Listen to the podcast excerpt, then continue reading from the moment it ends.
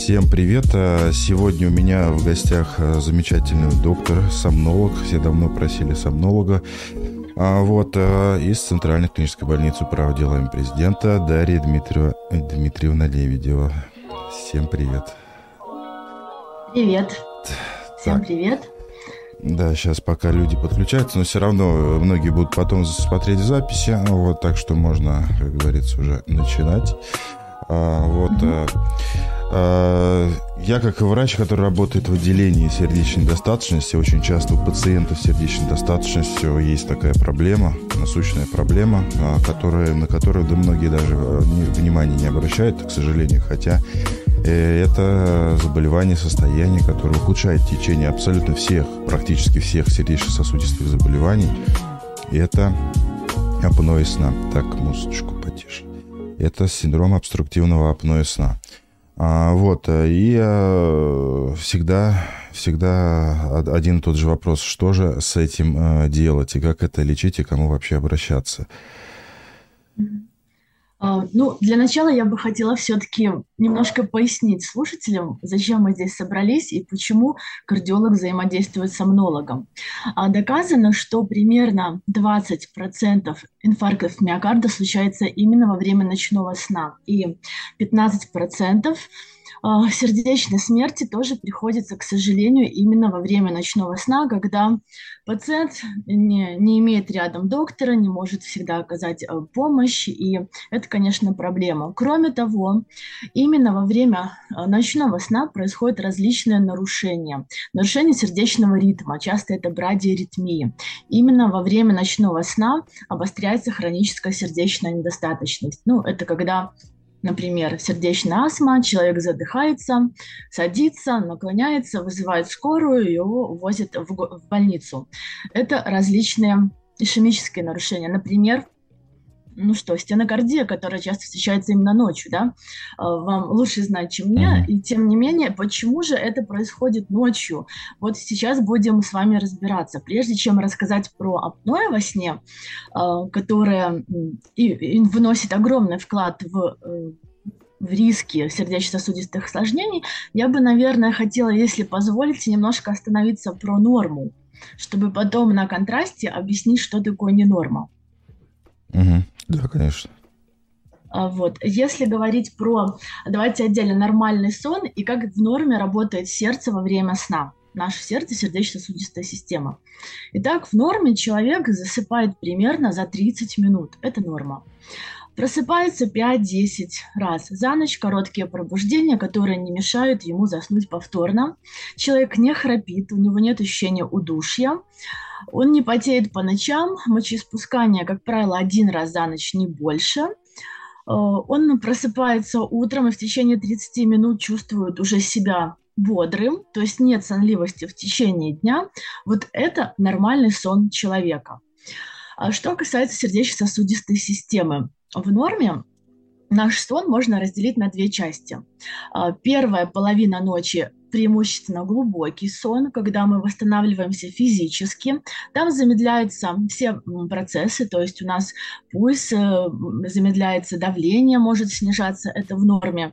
Во второй половине ночи это сон со сновидениями. Там активируется наша симпатическая адреналовая нервная система, адреналовая система, и в норме уже мы можем почувствовать э, сердцебиение при пробуждении, потому что мы видим сновидение, и нас организм как бы готовит к встрече с новым стрессом. То есть сама по себе вторая половина ночи не такая уже безопасная, в норме.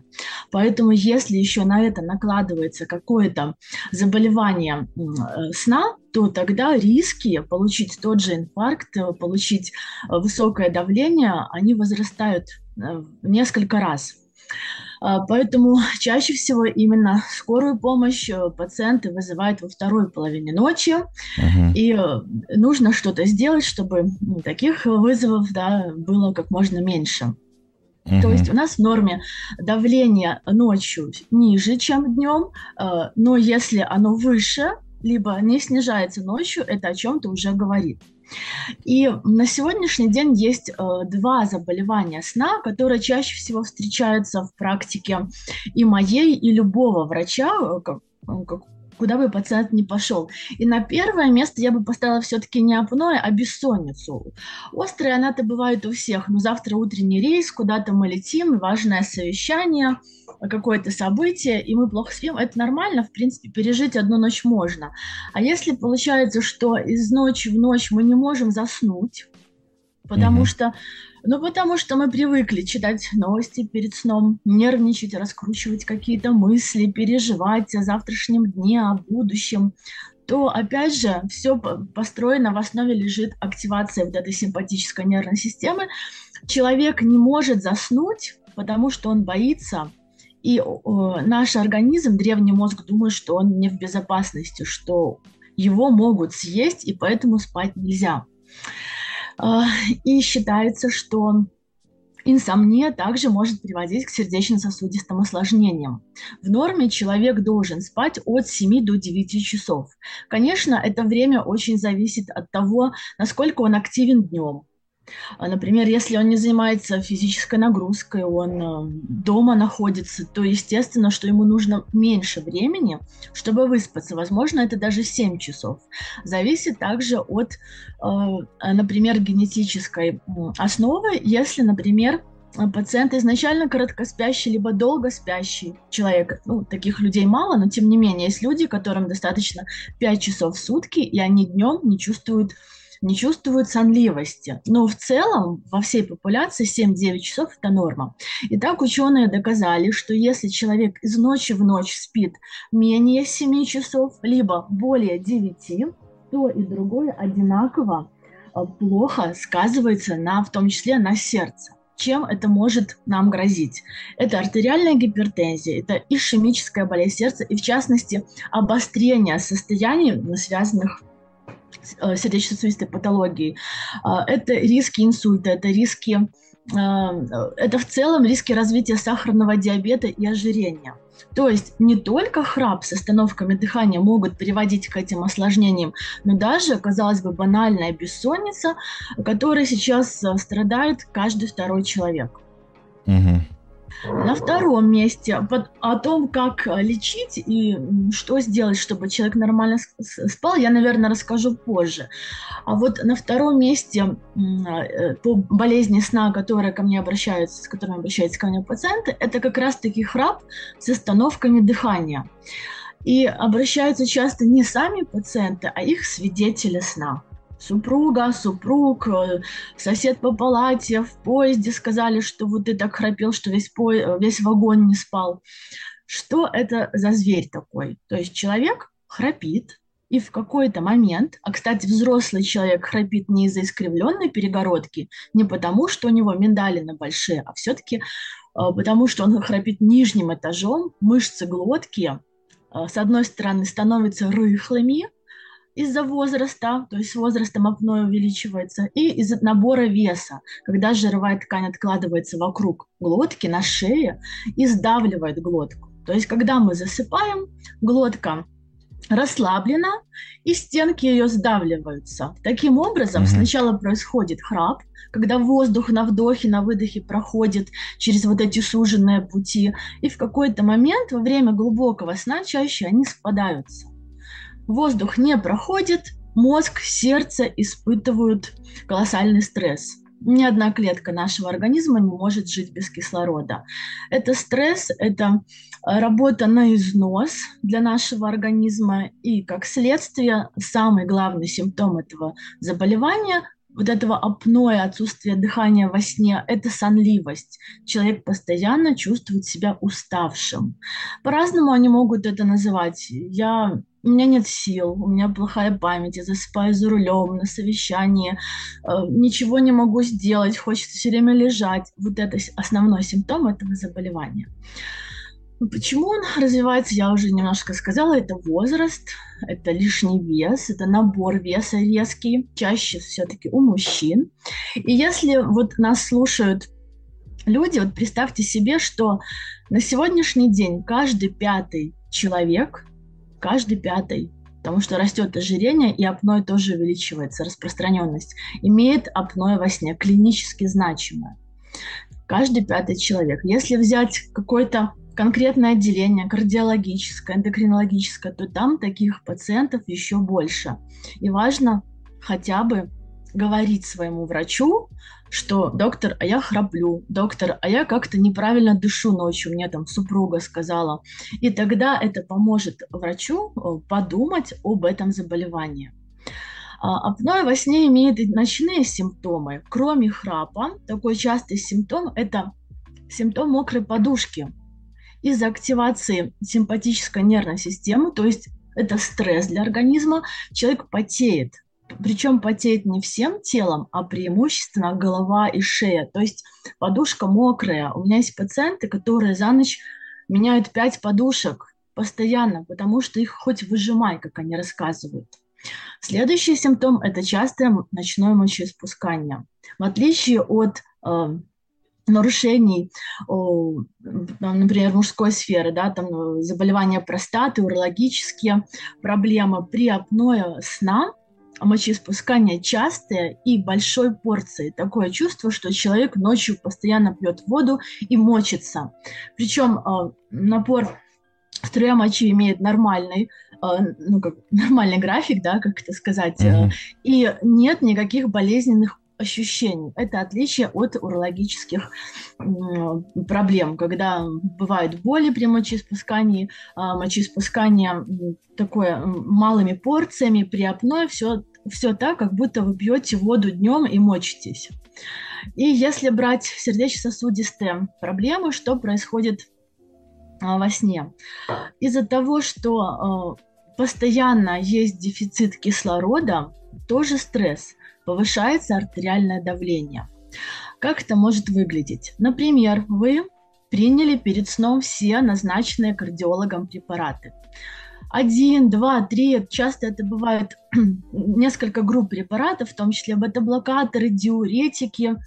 И в течение дня вроде бы у вас все было нормально, вы приняли на ночь, просыпаетесь рано утром, болит голова, нет сил, тонометр, смотрите на цифры давления, оно высокое. Вопрос, почему? Ведь я принял все препараты, все, что назначил доктор. В течение дня давление нормально. Что произошло со мной ночью, почему давление увеличилось? И часто бывает так, что пока пациент походил, подумал, принимать ли ему какой-то препарат, не знаю, там Капотен, например, чтобы снизить давление, оно само бац и снизилось угу. самостоятельно. А если все-таки пациент принял уже этот препарат, то, возможно, оно снизится настолько, что придется давление поднимать.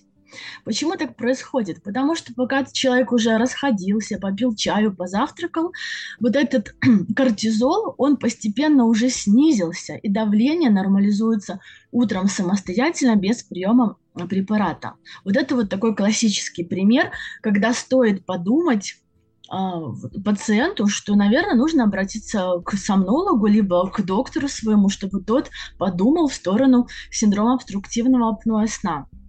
Следующий момент – это когда, например, кардиолог, терапевт назначил э, суточное мониторирование артериального давления, и там случайным образом выявилось, что давление ночью выше, чем днем. То есть night, night picker и non-dipper. И оно не снижается ночью. Даже если это не врач-кардиолог, а врач, например, функциональной диагностики, который просто шифровал эту запись и написал эти слова night picker, non-dipper, то есть давление почему-то ночью выше, чем днем, это повод проверить сон, чтобы исключить синдром обструктивного апноэ сна.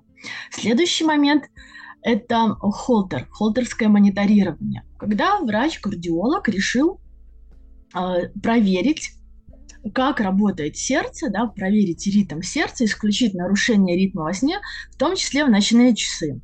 И как при расшифровке этой записи оказалось, что почему-то во сне нарушается ритм. Как он может нарушаться у пациентов с апноэ во сне? Это могут быть различные брадиаритмии. Это блокады э, различной степени. Причем характерно, что только во время сна, только ночью, когда человек по дневничку написал сон там с 12 до 6, и в это время вот такие проблемы. А днем у него на холтере все нормально. Иногда бывает такое, что доходит до показаний имплантировать кардиостимулятор, ведь у пациента, например, там блокада выраженной степени может привести к остановке сердца, и доктор думает, мой пациент может умереть от остановки сердца во сне, ему нужен кардиостимулятор, чтобы разогнать сердце. Но всегда нужно подумать, а почему сердце так медленно бьется во сне? И нужно исключить апноэ, ведь когда сердце не, не получает достаточно кислорода, а сердечная мышца – это такая же мышца, как руки, ноги, то в руках, в ногах, то сердце начинает экономить энергию и биться медленнее, замедляться, чтобы сэкономить эту энергию. И получается, что на холтере, на ЭКГ мы видим вот эти вот брадиаритмии. А часто встречается апноэ во сне у пациентов с рефрактерной артериальной гипертензией. Это боль, наверное, кардиологов, когда вы назначаете да, uh-huh. несколько препаратов, 3-4 группы, увеличиваете дозировку, а все равно пациент приходит снова и снова, обращается и говорит, не помогает, не помогает, не помогает. Это повод подумать, а вдруг у пациента есть какие-то инсомнические проблемы. И если мы решим их, найдем и решим, то, возможно, э, достаточно будет намного меньше меньшего назначения препаратов для адекватной терапии. Э, это, наверное, э, такие основные кардиологические проблемы при апное во сне. Но также известно, что вот этот порочный круг, когда плохой сон, он влияет на вес. То есть человек, который не высыпается, человек, который имеет апноэ, он не может нормально восстановиться. У него снижается основной обмен, снижается метаболизм, у него снижается сила воли, он чувствует постоянную сонливость, а значит не расходует энергию, ему сложнее снизить вес и а, похудеть. А насколько известно всем, чем больше лишнего веса, тем больше сердечно-сосудистых, риска сердечно-сосудистых осложнений. Вот такой вот порочный круг. Угу. Да, вот совсем недавно, когда я проводил э, также совместный эфир с психологом, он сказал, что у него был пациент, которого был тяжелый апноэ сна, у него паузы ночью, именно ночью, были до 12 секунд, и ему имплантировали карди кардиостимулятор. Вот касаемо кардиологических пациентов и проблемы сна, особенно рефрактерной гипертонии, да сами пациенты признаются, то есть там э, говорят, что я всю ночь не сплю, либо плохо сплю, либо не высыпаюсь, э, короткий сон э, и так далее. Это и боли, и, и очень часто до практики встречается. Вот, ну, практически, я не знаю, у, у каждого с рефрактерной гипертонией. Я также в свое время писал пост в Инстаграме «Ночная гипертония убивает», и там я также на первое место ставил апноэ сна, ну, помимо там ожирения и все остального. Вот.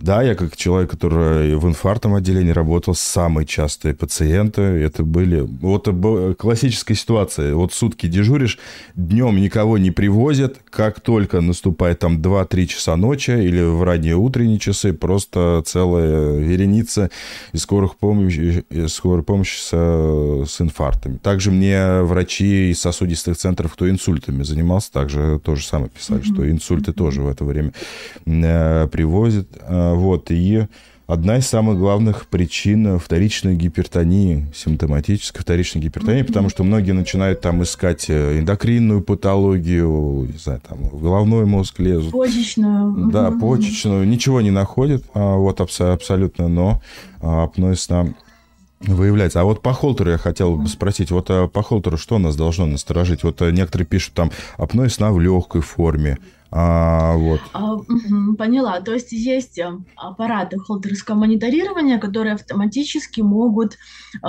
как бы заподозрить апноэ во сне. Угу. Но все-таки это очень-очень косвенно, и ставить диагноз мы не имеем права по холтеру, потому что для того, чтобы поставить диагноз, нам нужен специальный прибор, какой-то простой, но как минимум, который будет измерять пульс, сатурацию, либо дыхательный и дыхательный поток. А, часто ко мне приходят пациенты от кардиологов, которым сделали холтер, и холтер автоматически выводит, что у пациента апноэ во сне. Обязательно нужно подтвердить это. то есть сделать какой-то другой метод сомнологический, чтобы поставить точный диагноз. Бывают артефакты, бывает, что холтер написал «есть», а на самом деле разговариваешь с пациентом, ну, апной легкой степени, то есть там 6 остановок дыхания в час, они короткие, они не снижают сатурацию крови. И в этом случае, ну, специального лечения не требуется, это больше наблюдение, э, профилактика. Мы говорим о том, чтобы пациент там, тренировал мышцы глотки, э, не набирал вес, спал в правильной там, температуре в спальне и так далее. Томас, а у меня к вам э, такой вопрос. А вот у вас есть, может быть, наблюдение, когда больше пациенты попадают, в какой день недели? Вот в утренние часы я поняла ночью, а может быть там больше пятница, выходные дни. О, да по, так, по таким дням э, я сейчас не вспомню, потому что уже лет пять прошло после того, как я ушел из инфарктового отделения. Но mm-hmm. я такого не, не отмечал. Просто у меня, у меня там были дежурства не ежедневные, то есть у меня там два-три а. раза в неделю, то есть вот так вот. Поэтому я... Ну да, такой... докторам же тоже надо спать. Да. Значит, кто лечить а будет. Вот наблюдение моих коллег и э, чаще всего вот с пятницы на субботу. Почему так происходит? Например, у человека есть апноэ во сне. И тут в пятницу вечером, конец рабочей недели, все собрались, какая-то вечеринка, встреча, естественно, это плотный ужин и алкоголь. Угу. Что происходит, когда еще наверх на апное, еще и алкоголь? Происходит следующее. Мышцы глотки еще больше расслабляются, а дыхательный центр не такой активный и быстро не реагирует на падение кислорода. То есть если у человека там было 30 остановок дыхания в час, то после алкоголя их может быть 60 и 90. То есть риски инсульта, инфаркта после алкоголя у пациента с апноэ сразу увеличиваются еще больше. И, да, вызывают скорую ранним утренним, угу. ну, в ранние утренние часы и привозят в больницу. Угу. Такая особенность. А, в, в норме э, сколько остановок и по какое время продолжительность? А норма для взрослого человека до 5 остановок дыхания в час считается такая условная, конечно, в норме не одной, но если пять, то не требуется специального лечения. Хотя, например, я стажировалась в Израиле, там, если видят 6 остановок дыхания в час, уже врач переживает, а вдруг э, сегодня у него 6, завтра будет там 16, и рекомендует уже какое-то лечение, ну, там, страховая медицина, чтобы обезопасить в том числе и себя другу угу. пациент случится инсульт, а он ему ничего не назначил. Ну, у нас в России, к сожалению, нет официально врача-сомнолога. То есть я работаю, например, как врач-эндокринолог-сомнолог в больнице. Поэтому у нас не страховая медицина, и часто это не входит в ОМС, а поэтому пациенту приходится чаще всего платить деньги за консультацию и за диагностику и лечение. Поэтому вот немножко другая здесь политика. Угу. Тут вопрос э, из чата. А если до, э, значит, э, апноэ легкой степени индекс 5-7, но остановки до 30 секунд э, э, и по 40 секунд, это норма для сердца? Ну, мировое сообщество сомнологов все больше говорит о том, что мы должны лечить не цифры, а пациента. Угу. Ведь у него может быть и 6 остановок дыхания в час, но вот как э, говорит слушатели, глубокие десатурации. И даже если это одна десатурация, но она длится полторы минуты, представьте, вот сейчас возьмите, выдохните, и на выдохе полторы минуты не дышите мы тут все вспотеем, понимаете, у нас поднимется давление, и нам будет всем плохо. И естественно, что если есть какие-то еще и а, предпосылки к а, сердечно-сосудистым осложнениям, там атеросклероз, ожирение, диабет, то даже такая одна пауза дыхания, она может привести к фатальным осложнениям. И зная это, видя пациента, зная его клинику, мы, э, ну, я, например, могу обосновать и написать, что это апноэ не легкой степени, а средне-тяжелой, и назначить ему лечение. Потому что мы лечим не цифры, а все-таки пациента. Угу. А, ясно. Так, а, значит, а по поводу, э, пишут э, по поводу грандоксина. Ну, вообще лекарства снотворные э, как-то влияют. Грандоксин, этот амитриптилин, фенизепам, карвалол, спутник ну, вот, вечный. Да, да, да. да. Ну вот практика, вот реально практика в больнице, где я работаю. Если врач-психиатр а пришел к пациенту и консультирует, и у него выявляется депрессия, он хочет назначить ему антидепрессант, анксиолитик, транквилизатор, что он делает? Если он видит, что у пациента есть лишний вес, этого достаточно, чтобы назначить ему проверку сна. То есть mm. при ожирении 90% случаев встречается апноэ во сне. Вот хотя бы так. Mm-hmm. Индекс массы тела 30 и больше, и психиатр хочет назначить таблеточку, то, э, то значит нужно сначала проверить сон. Если там апноэ тяжелой степени, то оно еще больше будет тяжелым, да, потому что э, как, как и алкоголь, примерное действие, то есть дыхательный центр спит, мышцы глотки больше расслабляются. Это риски инфаркта, инсульта во сне. Будем 30, лечить депрессию, да. получим инсульт. 30, хотя казалось бы, ну хоть это и уже не нормально, но 30 вроде как бы начальные только ожирение. Это не такие э, полиморбидные, чтобы там... Э, конечно, ну здесь, понимаете, бывают люди, у кого нет лишнего веса особо. Ну да, индекс массы тела там 28, например. Угу. То есть избыточная масса тела еще не ожирение, но жировая ткань а, анатомически так откладывается, например, не на бедрах, не не фигура груша, а, например, фигура яблока. Вот, когда жировая ткань, то есть короткая шея, часто вот у мужчин бывает э, маленькие плечи, и там жировой ткани много. Размер воротничка рубашки 43-44 – это уже повод э, проверить свой сон на предмет апноэ. Угу. Не всегда ожирение, конечно, психиатр может спросить, вы храпите или нет. Если он это сделал, уже молодец. И если еще скажет, что храплю, то точно нужно проверять сон. Угу. А вот спро- спросили по поводу холтера, а вот по поводу всяких смарт-часов, Apple Watch, всякие там э, программы по поводу сна, они насколько точные?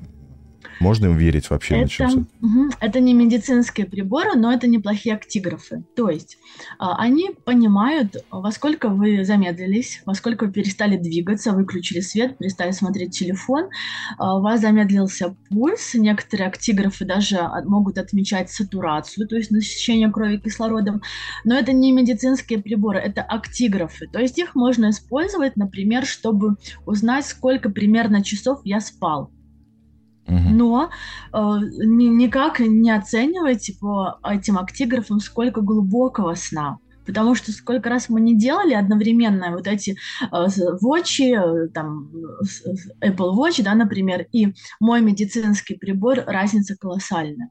Ну, я думаю, это больше как трекинг, чтобы человека как- как-то мотивировать, э, нормализовать сон, раньше ложиться, в определенное время вставать э, и так далее. Я думаю, что это не чтобы задиагностировать какое-либо патологическое состояние, а для налаживания режима сна, дня и отдыха и так далее. Это, согласна, согласна. С, больше с этой целью.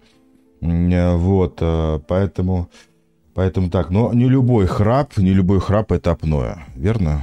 Не любой храп апноэ, угу. но э, это начальная стадия апноэ. То есть, угу. если уже есть храп, значит мышцы глотки расслаблены и уже бьются друг от друга. Угу. Дальше будет только хуже. И если у человека только храп, как минимум можно остановить этот процесс, чтобы он не ушел в апноэ.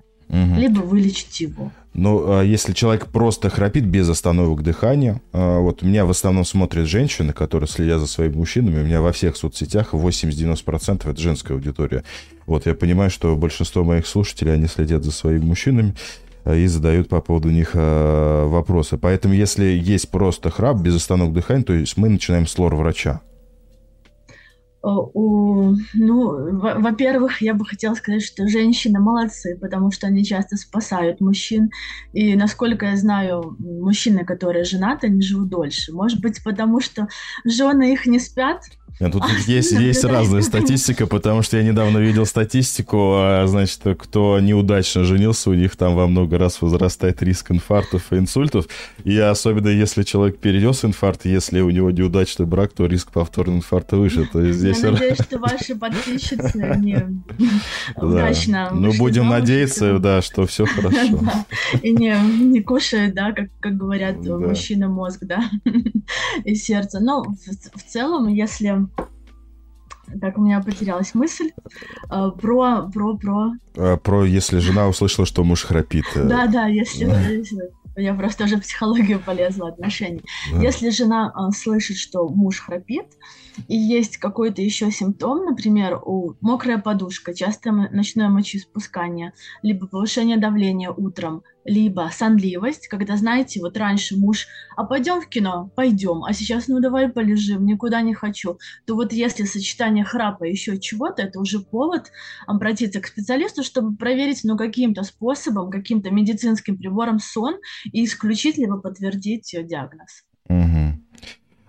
А золотой стандарт постановки апноэ сна – это полисомнография, потому что я у вас видел мобильные всякие что, приборы, ага. которыми более проще. По поясню, поясню. И еще про лор врача, да, я сейчас угу, говорю. Угу. Вот как у нас в практике в ЦКБ.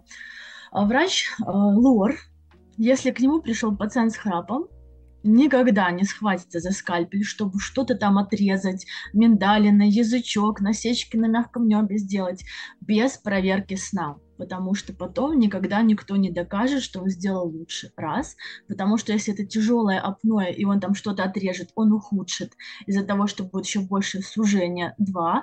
И в третьем, но это, это золотой стандарт. Перед операцией по поводу храпа обязательно проверить сон. Если ваш лор-врач посмотрел, сказал, я сейчас за две минуты тебя сделаю операцию, ты перестанешь храпеть, э, я считаю, что необходимо второе мнение. Угу. Теперь про Теперь про что? А что? Я уже забыл. А, ну ладно, сейчас... Утро, да, да, да, да. Тут вопрос интересный. Спросить у доктора, часто ли она сталкивается с центральным, вегетативными и сердечными апноэ, при помощи каких режимов они лечатся? На БИПАП вопрос? Мне кажется, это задал вопрос доктор. Возможно, доктор, который занимается сном в том числе. Ну, э, хорошо расскажу. В целом, отдельное центральное апноэ встречается крайне редко. Центральное апноэ, они могут возникнуть компенсаторно в ответ на какую-то э, патологию, например, инсульт, когда дыхательный центр забывает дышать. При обструктивном апное, вот обструктивная обструкция, это когда дверца здесь закрылась, чаще всего из-за лишнего веса. А центральная, когда Дверца открыта, когда нет лишнего веса, но дыхательный центр забывает дышать. Это инсульты, это выраженная такая сердечная недостаточность, это почечная недостаточность. Э, это часто пациенты реанимации.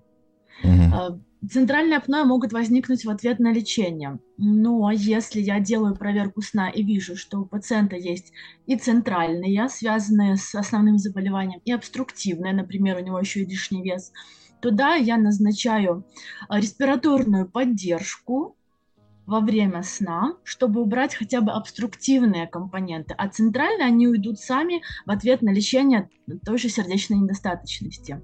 Что касается ну, СИПАПа, БИПАПа, тут, знаете, все зависит от того, что я там увижу. Если это пациент, например, с гиперкапнией, то есть с высоким уровнем СО2, если это пациент с выраженным ожирением, туда я назначу БИПАП, невысокие цифры буду наблюдать. Если а, у пациента нет лишнего веса, то это будет СИПАП. Угу. Но это такой вопрос, я думаю, не для слушателей, а все-таки для угу. врачей. Я провожу мастер-классы для врачей, там мы подробно разбираем уже лечение а, конкретных случаев. Угу.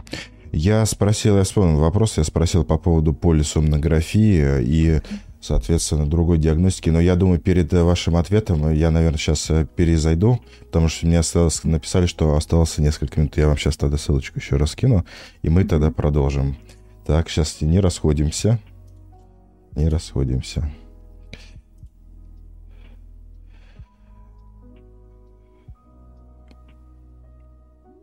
Так, сейчас, секунду, просто здесь здесь такая система. Теперь копировать ссылочку. Скопировал. Сейчас Дарья Дмитриевна к нам подключится. Все, отправил. А, вот. Так, что сейчас? Прям секунду, подождите. Все переподключились. Замечательно. Так, все. Вот, по поводу полисомнографии и других методов точных диагностик, а, вот, хотелось бы узнать. А почему-то так сложилось, что у всех осталось в памяти слово полисомнография. И если, например, доктор, там, лора, врач, кардиолог отправляет ко мне и пишет пациенту, э, необходимо сделать полисомнографию, я ее не делаю.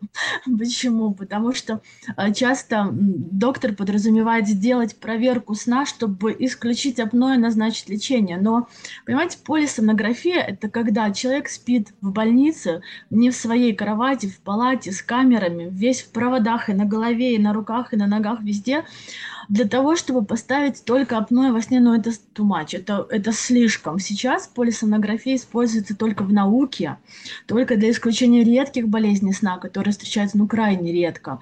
В практике, в рутине, вот я не представляю, чтобы я делала, я, я делаю в день 10-15 проверок сна пациентам.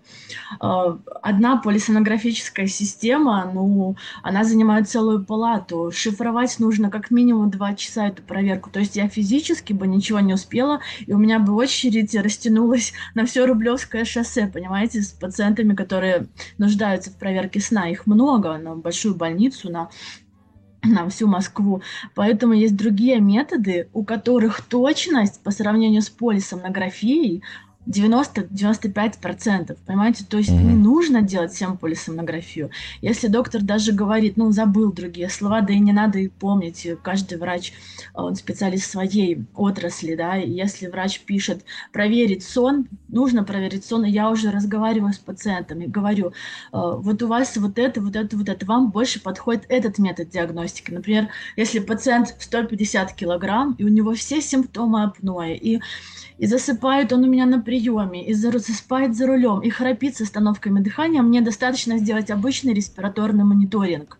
Это датчик на пальце и датчик в носу. Все. Зачем его обвешивать в проводах? Зачем он будет платить много денег, а я буду два часа шифровать, если все можно, можно обойтись малой кровью. Угу. Есть другой метод, когда все-таки пациент э, периодически, ну, сложно засыпать, часто просыпается. То есть бывает же такое, что сочетается и апноэ, и бессонница.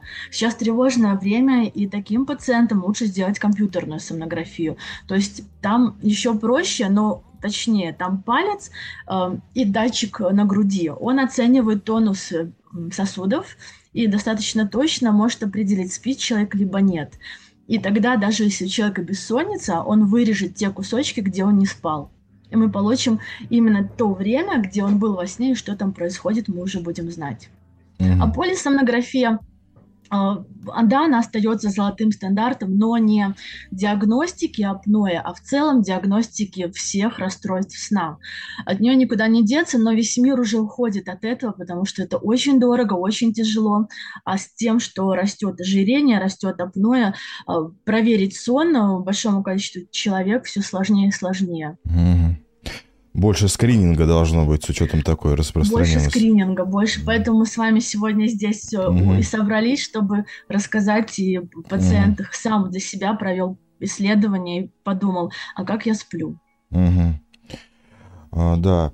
Ну вот, э, если так немножко резюмировать, то есть кому мы должны, вернее, кому мы должны посоветовать обратиться к врачу-сомнологу, то есть когда есть те симптомы, о которых вы выше сказали, то есть там неосвежающий сон, частое мочеспускание, мокрая подушка, рефрактерная гипертония, особенно ночная гипертония, там прибавка в весе, либо человек не может там избавиться от лишнего веса, либо а, значит, жена или муж говорит, что э, у тебя останавливается дыхание.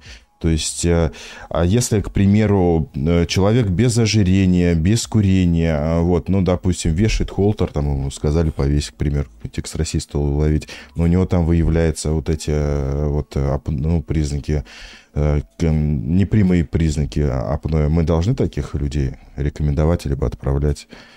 Здесь уже не, дол- не то чтобы должны. Если у человека он чувствует днем себя разбитым, сонливым, угу.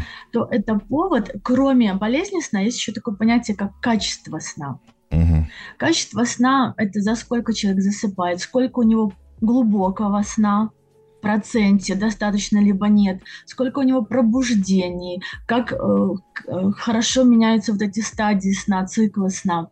Э, если он чувствует сонливость днем, то это повод проверить даже сон на предмет качества сна, и уже врач-сомнолог, увидев то есть я не могу назначить лечение, я не знаю, как спит мой пациент. Увидев проверку сна, расшифровав, я могу дать конкретные рекомендации для этого пациента, начиная с его режима, хронотипа, э, как готовиться ко сну. Ведь бывает такое, что, знаете, вот вроде бы человек заснул быстро, но и, и, и спит он нормально, пробуждения немного, но у него постоянные активации мозга, потому что он в тревоге, он боится, и мозг и таки испытывает микропробуждения, о которых он сам не помнит. Но вот эти микропробуждения приводят к разбитости днем. Угу. Тут вопрос. Спросите у доктора, после инфаркта индекс 12, нужен ли аппарат? Человек его не чувствует. Если есть симптомы, сонливость, если хоть какие-то симптомы есть, про аппарат не знаю. Возможно, у вас позиционное апноэ только на спине. В таком случае не обязательно использовать маску. Есть позиционер, который учит и отучает вас спать на спине, потому что чаще всего храп и апноэ начинаются в положении на спине. Надо разбираться, вот пусть пациент мне напишет, Угу. Отдельно разбираться. Да, э, я ссылочки на Дарью Дмитриевну оставлю, в, во-первых, они в описании, во-вторых, после окончания эфира они будут в закрепленном комментарии. Поэтому переходите обязательно. А, вот. И тут э, в ВК был э, комментарий «За ночь четыре раза ставит в туалет, э, на ночь принимаю пристариум». А, вот. Но очень часто по маленькому бегу. Ну вот как раз пристариум не является мочегонным препаратом. Это классическая mm-hmm. ситуация, когда мне говорят о том, что «Доктор, зачем вы мне столько мочегонного назначили? Я всю ночь бегаю в туалет». А я смотрю на свои назначения, там ни одного мочегонного препарата. А, вот. Поэтому, да, это повод задуматься, это нет повод. ли нет ли апноэ, апноэ сна. Э, вот. А, а, так.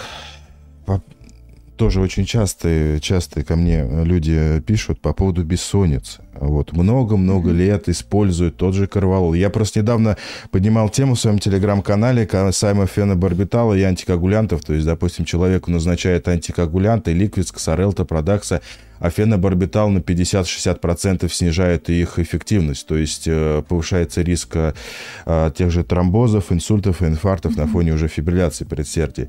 Вот, и мне сразу в комментарии написали, я много лет использую карвалол, я без него заснуть не могу, что mm-hmm. Мне сделать, как разорвать порочный этот круг. А, вот. Ну, конечно, это же зависимость, это зависимость от снотворного препарата. С этим нужно работать, и я вас уверяю, что если поработать э, с режимом, с гигиеной, с нас мыслями, с этими страхами, разорвать неверные суждения, что часто бывает у пациентов, то есть это такое как психотерапия, да, направленная на расслабление перед сном и чтобы мы могли убрать страх не заснуть, то поверьте мне, вы можете уйти постепенно от карвалола, любимого локардина, и перейти, например, на просто седативные растительные препараты, либо заменить карвалол другим э, препаратом, которому не будет зависимости. И ну, все решаемо. На сегодняшний день в мире не принято назначать таблетки при хронической бессоннице, то есть той, которая длится там месяцами. Все-таки мы работаем по когнитивно-поведенческой терапии, и все неплохо получается. Это умение расслабляться. То есть, понимаете, все равно вы заснете, как бы вы ни старались, даже без препарата. Просто вы настолько боитесь не заснуть, что вы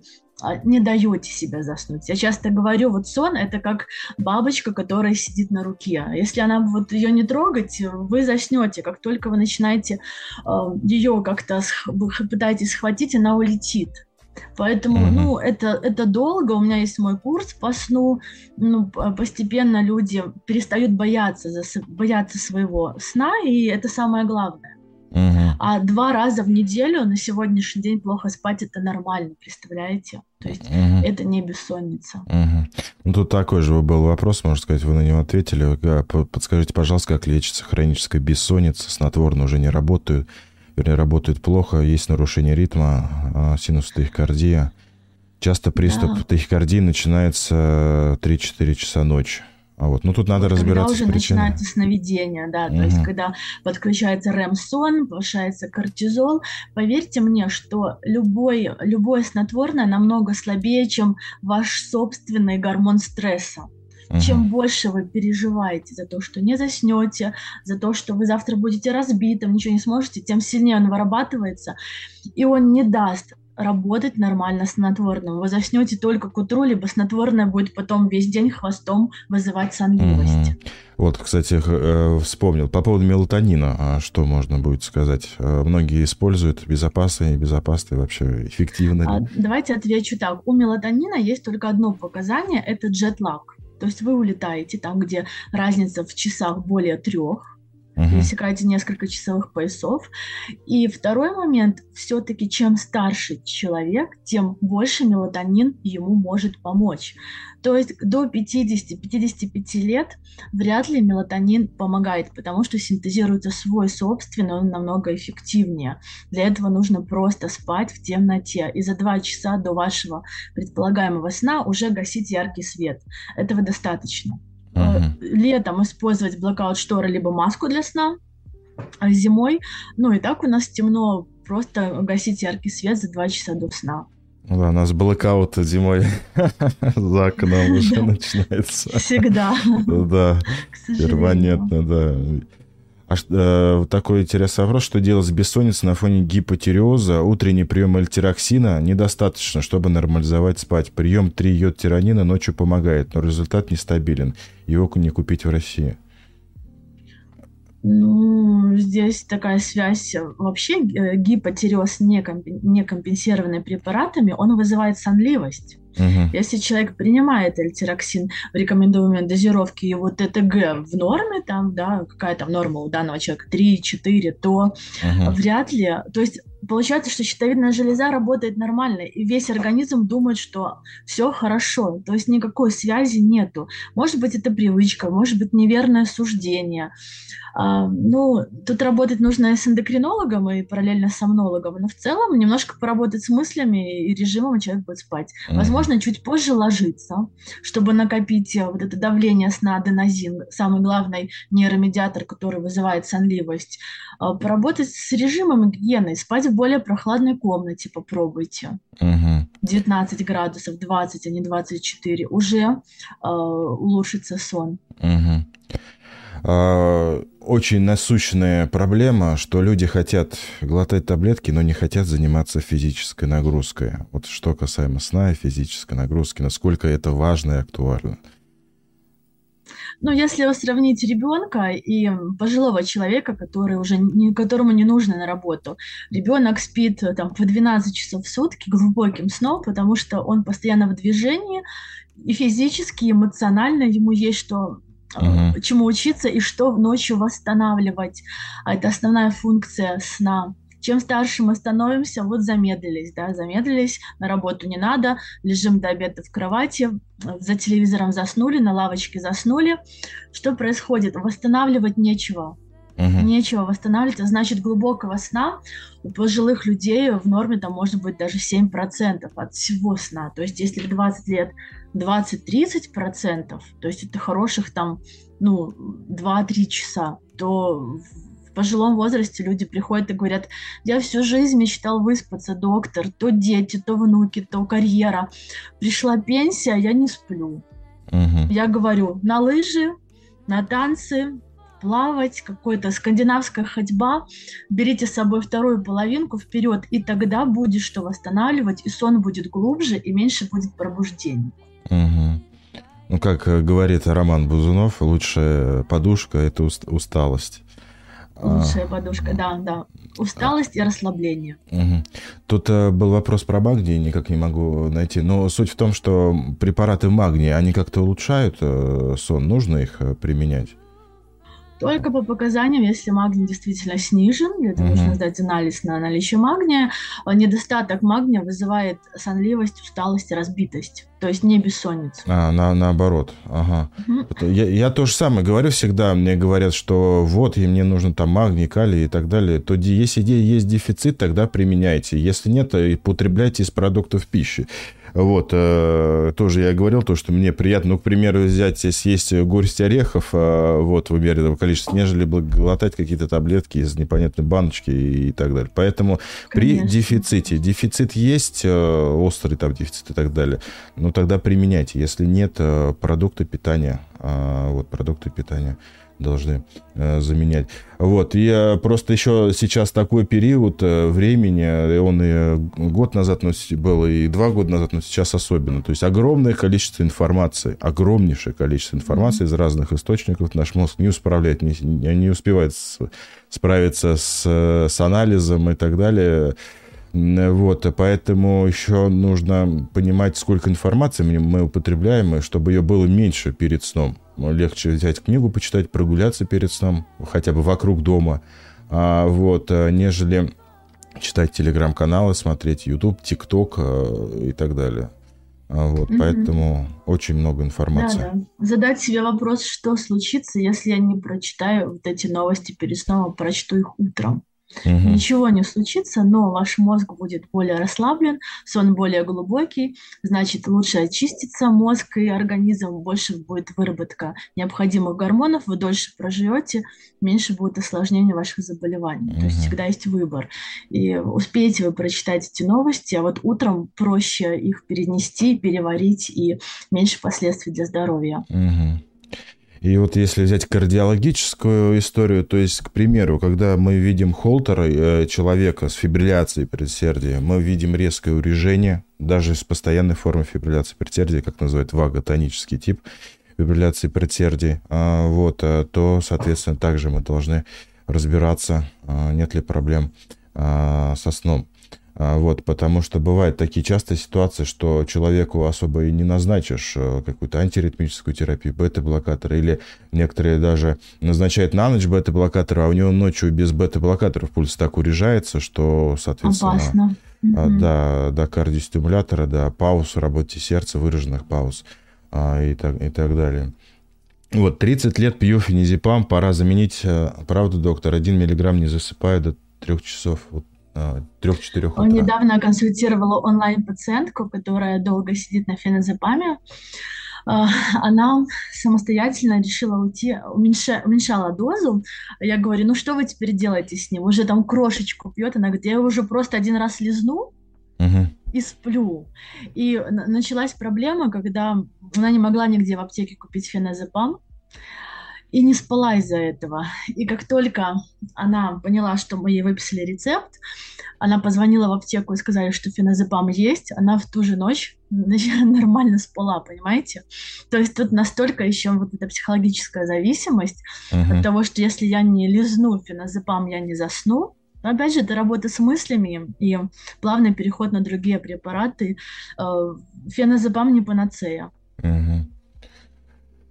Так, если имеется центральное апноэ на фоне стресса и гипервентиляционный синдром, таких нужен психиатр, невролог или сомнолог? Психотерапевт, мне кажется. Начинать нужно с психотерапевта. Находите есть сайт про докторов, там, где отзывы о специалистах. Ищите своего доктора, кто вам больше подходит, мужчина и женщина, и работайте хотя бы онлайн э, с психотерапевтом. Если этого недостаточно, то тогда уже подключается психиатр. Мое мнение такое. Угу.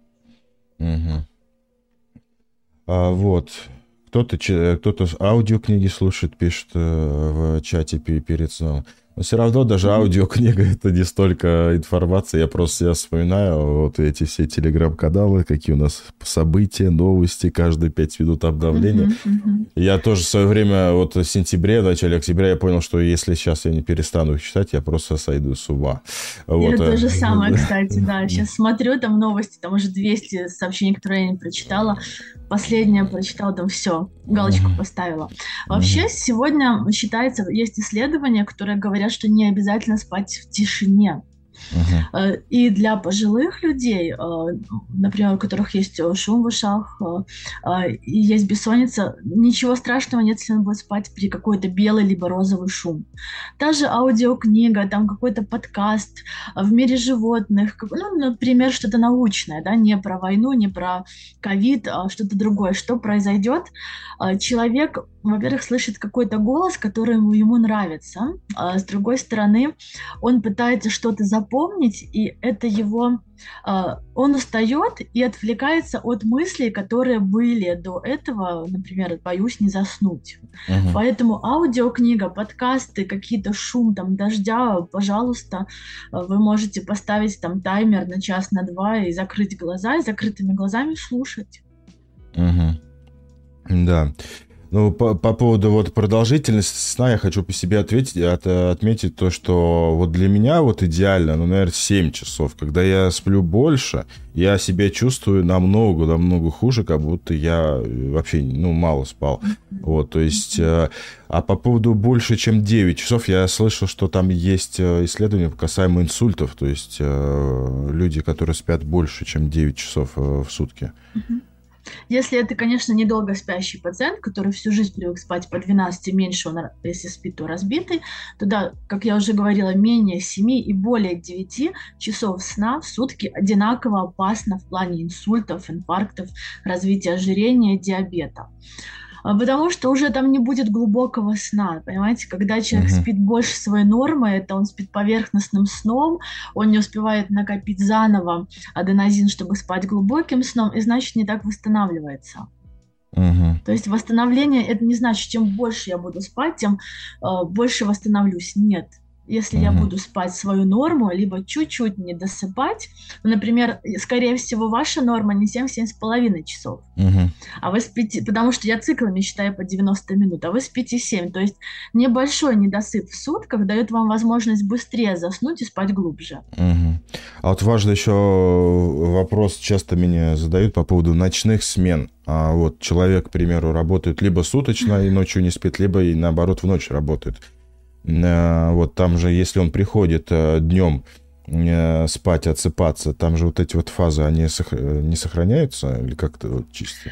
Тут, вы знаете, каждый конкретный случай зависит, во-первых, кто человек по хронотипу. Если человек жаворонок, я крайне не рекомендую жаворонкам работать в ночные смены, там быть стюардессой, врачом скорой помощи, дежурным врачом. Почему? Потому что вот здесь риски сердечно-сосудистых осложнений очень высокие. Все-таки совы, люди с поздним хронотипом, э, проще переносят ночные смены, э, быстрее восстанавливаются. Я, например, по себе сужу, я жаворонок, и если мне скажут работать ночью, я, я сразу откажусь. Uh-huh. Настолько тяжело, мне плохо. И когда ко мне пациент приходит с данным вопросом, постройте мне режим, когда мне спать, когда пить кофе, а, как готовиться к ночной смене, что делать после ночной смены. Тут, понимаете, много норм. Какая это смена? Сутки через трое, через двое. Если возможность, например, поспать накануне, либо во время смены. Ведь есть ночные смены, где человек может там на часик прилечь. Uh-huh. И я уже подбираю индивидуальный режим и индивидуальные рекомендации. Есть какой-то такой общий алгоритм, если хотите, я могу вам прислать, а вы своим подписчикам угу. покажете. Ну, да, хоть как-то здорово. помочь тем, кто мучается по ночам, угу. когда не спит вот на работе. Угу. Да, было бы очень здорово. Хорошо. Вот, но я э, как-то недавно, пару месяцев назад, видел, по-моему, в Америке делали исследование, то, что ну, вообще у молодых людей до 40 лет, кто работает либо в ночь, либо вот посуточно, у людей до 40 лет увеличивается три раза фибрилляция предсердия. А, вот, э, риск развития. А, вот, я, конечно, задумался над этим. Да, риск, риск да, онкологии, да. то есть эндокринная да. онкология, то да. есть у женщин это рак молочной железы яичников, у мужчин рак угу. простаты. И действительно, на приемах я вижу, разговариваю с женщиной, у которой всю жизнь э, бессонница, она постовая медсестра, работа в ночь, у нее рак молочной железы. Угу. То есть это часто, я не хочу там никого запугать, но угу. если вы чувствуете, что сильно болеете от ночных смен, подумайте, чтобы сменить работу, либо хотя бы как-то нужно нивелировать, подобрать свой режим, ну, чтобы обойти острые углы. Угу. И я все понимаю касаемо экономической ситуации и так далее. Многим людям очень просто сложно другую работу найти. Но нужно просто угу. знать риски. А надо понимать, а, давать себе отчет, а, вот, а, в, к чему это может привести. Угу, вот, поэтому, поэтому, да, Потому что я всегда, когда начинаю про это говорить, когда меня спрашивают, я отвечаю, что вот такие-то такие-то риски. Вот мне всегда пишут, доктор, а вы знаете, что там э, с работы тяжело, там, э, и хорошо оплачивается и так далее. Я вам сброшу все-таки рекомендации, угу. чтобы хоть как-то помочь вашим угу. подписчикам. Спасибо большое. А, так, Спросите у доктора, какую часть мозга нужно исследовать при центральном апное, может что-то там поискать, в каком конкретном месте, хочу пройти платно.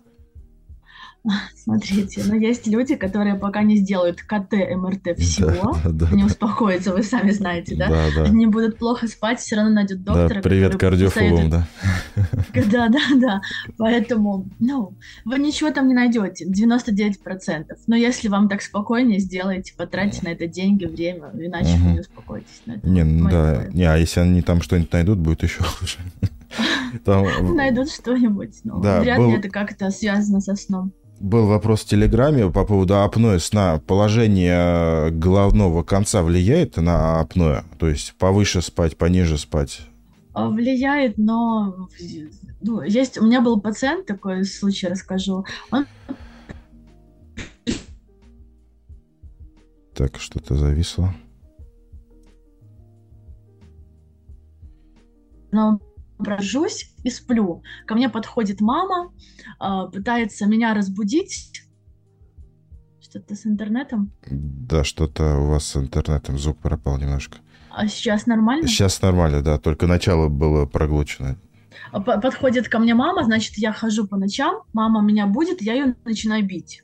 Угу. Вот такой пришел пациент. Первое, что может подумать врач, лунатик сомнамбулизм. То есть здесь нужно сделать проверку сна, назначить ему там лечение и все остальное. Я ему делаю исследование, у него апноэ.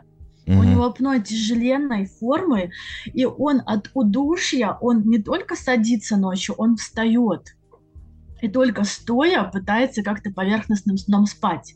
Uh-huh. Нас, понимаете, то есть там не, не лунатизм, там апноэ такой степени. И действительно, видите, организм э, на подсознательном уровне, он поднимает человека, потому что, да, действительно, в положении стоя, когда живот не придавливает легкие, когда глотка меньше сдавливается, он может спать. А, но головной конец кровати поднять это не очень удобно, потому что у вас есть сосед по кровати, это не каждая кровать может там на пульте подниматься.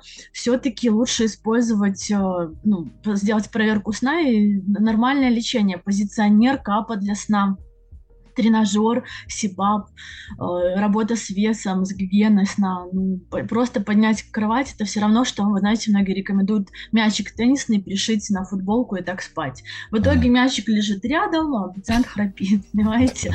Ну, не работает. Не работает ни головной конец, ни мячик. И, а на каком боку спать это не имеет значения? На правом, налево? Считается, что самая такая поза для сна лучшая это в позе эмбриона то есть на боку немножко колени поджать и между колен положить какую-то маленькую подушку, чтобы ну, таз не угу. запрокидывался. Угу. А, занятия спортом хороши при бессоннице и прогулке перед сном. Ну, совершенно верно, да. Главное закончить тренировку за два часа до вашего предполагаемого сна, иначе вот этот гормон кортизол, он может вас, наоборот, взбодрить. Угу. Да, я помню, в свое время тоже как-то я тренировался, а вот, и начиная в 9 вечера, из-за того, что днем был сильно загружен, я потом до часу вообще заснуть не мог. То есть это uh-huh. очень возбужден. Да или э, тогда, когда я в ТикТоке был, там эфиры приходилось вести практически каждый день, и они практически были вечером, вот, э, возбужденный после эфиров тоже там до часу, до двух. Э, поэтому за часа за два лучше себя немножко успокоить почитать книгу, да. прогуляться. А, и, Придумать так. свой ритуал. Женщины там занимаются уходом за собой, маски делают угу. на волосы, на лицо. Кто-то пьет травяной чай, кто-то заполняет дневник сна, ну там а, ритуалы какие-то. Это все расслабляет мозг. Наши предки э, не читали новости, не читали столько телеграммы, спали угу. лучше. Точно бессонницы было меньше. Угу. А, так, Сейчас. Встречались ли пациенты, а, встречались ли в практике люди, которые имели ослабление дыхательной мускулатуры и на этом фоне гипопноя? Поэтому они спали полусидя и приходили к сомнологу. Есть различные э, заболевания неврологические, а, при которых э, имеется слабость мышц э, дыхательных. Это, например, ну вот мы занимаемся ЦКБ, дети с синдромом болезни Дюшена. Угу. Это наследственное заболевание, то есть когда с, чем старше ребенок становится, тем больше ослабевают мышцы, и, естественно, диафрагма э, мышцы межреберные, они все участвуют в дыхании, дыхание ослабевает, и первым звоночком у таких пациентов это нарушение дыхания ночью, потому что у нас ночью все мышцы максимально расслаблены. Это уже не совсем сомнология. А, там работает параллельно невролог, сомнолог и врач по респираторной поддержке у таких пациентов. Им нужен не СИПАП, а более сложное оборудование.